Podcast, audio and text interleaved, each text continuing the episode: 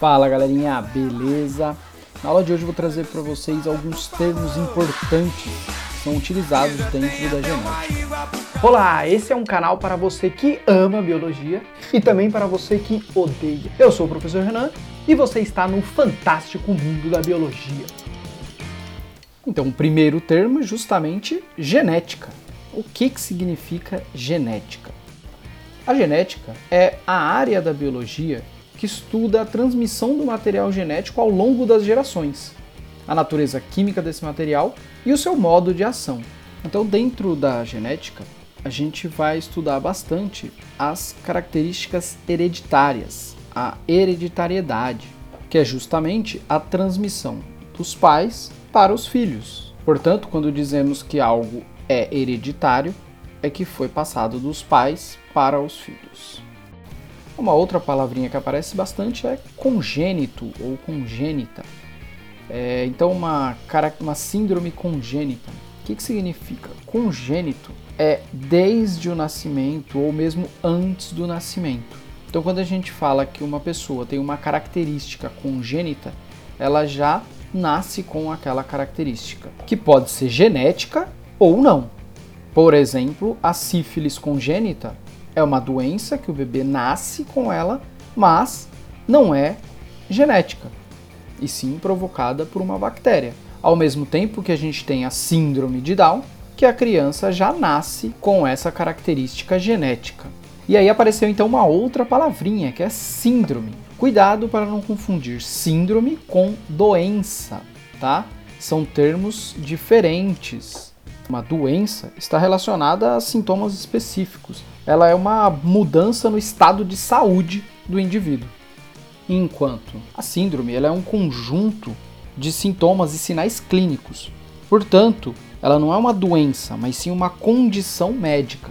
A síndrome ela pode, por exemplo, ser em decorrência de uma alteração genética, como a síndrome de Down, em que há uma alteração no genótipo do indivíduo, resultando em alguns fenótipos característicos dessa síndrome.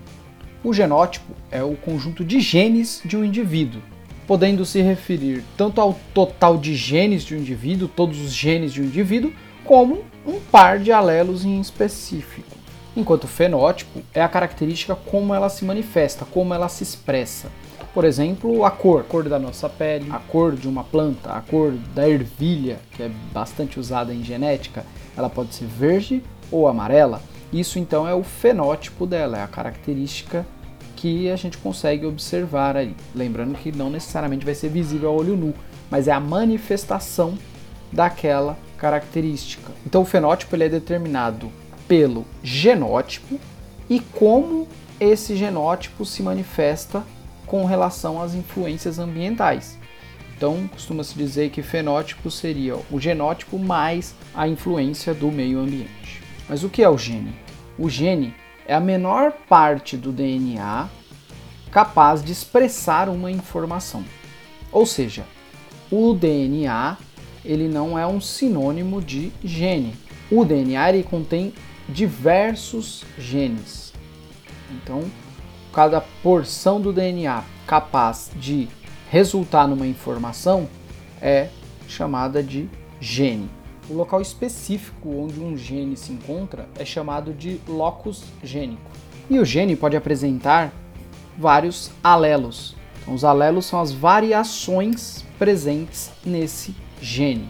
No caso clássico da primeira lei de Mendel, a gente vai ver justamente a dominância e recessividade entre esses alelos. Então a gente tem, no caso de dominância e recessividade, dois tipos de alelo. O alelo dominante, que determina o mesmo fenótipo tanto em homozigose quanto em heterozigose, e o alelo recessivo, que só se expressa quando está em homozigose, ou quando não há a presença de um alelo dominante para aquele gene. E a gente representa o alelo dominante pela letra maiúscula e o alelo recessivo pela letra minúscula. Quando o indivíduo apresenta alelos iguais, ele é chamado de homozigoto. Quando ele apresenta alelos diferentes, ele é chamado de heterozigoto. Então, por exemplo, um azão. Azão é um homozigoto dominante. Um Azinho Azinho também é um homozigoto, mas é um homozigoto recessivo.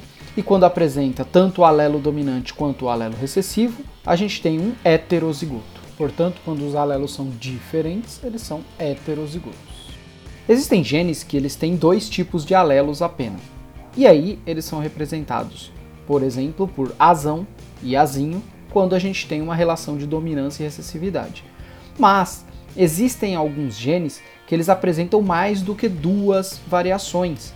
E aí a gente chama isso de polialelia, ou seja, vários alelos.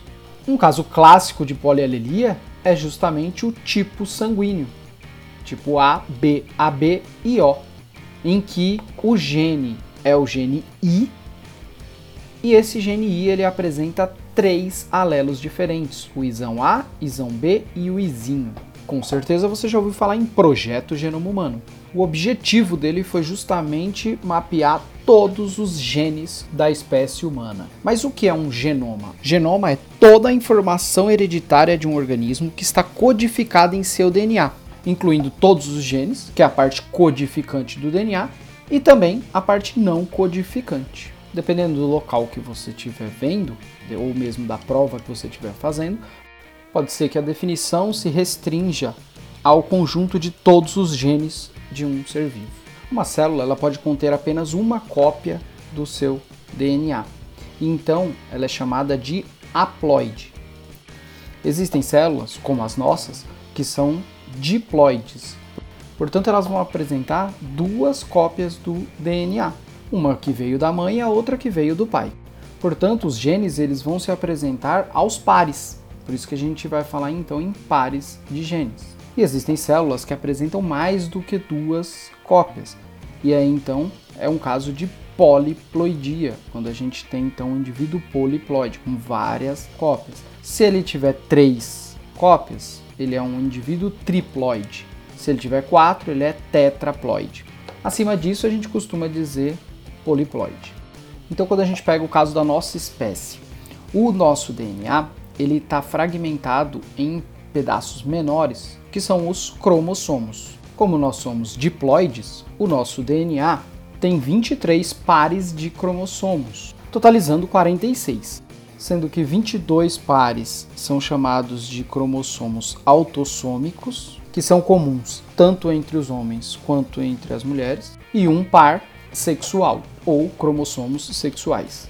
A mulher possui dois cromossomos X e, no caso do homem, possui um cromossomo X e um cromossomo Y. Os dois cromossomos de um par são conhecidos como cromossomos homólogos. Então, se a gente pega, por exemplo, o par 1 de cromossomo, eles são homólogos. Por quê? Porque os mesmos genes que são encontrados em um dos cromossomos, a gente também encontra no outro. Não necessariamente eles vão carregar os mesmos alelos, mas o seu pai mandou um cromossomo 1 para você e sua mãe mandou um cromossomo 1 também para você. Então esses dois cromossomos são chamados de cromossomos homólogos. Se eu pego o cromossomo 1 que minha mãe mandou e o cromossomo 2 que minha mãe mandou, esses dois cromossomos eles são chamados de cromossomos não homólogos, porque os genes que tem no cromossomo 1, eles não estão presentes no cromossomo 2 e vice-versa. Cada uma das fitas do cromossomo podem ser chamadas de cromátides. Quando a gente tem um cromossomo duplicado, Cada uma das cromátides, elas são exatamente idênticas, são clones. Então, elas são chamadas de cromátides irmãs. Basicamente por hoje é isso. E se você gostou, não esqueça de deixar aí o seu comentário, dê o seu like e ajude a divulgar o canal.